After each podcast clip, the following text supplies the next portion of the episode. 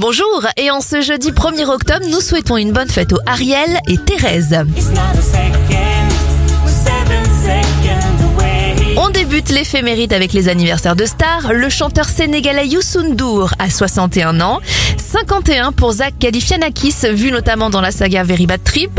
La journaliste Isabelle Morini-Bosque a 64 ans. 76 pour Jean-Pierre Castaldi. Et 71 pour le roi du violon. André Rieu.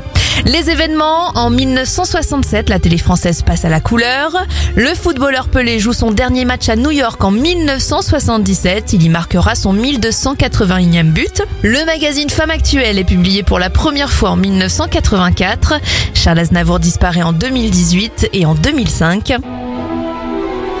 À minuit tout pile, c'est la sortie en France du sixième tome d'Harry Potter, le prince de sang mêlé, qui se vendra à plus de 800 000 exemplaires. Música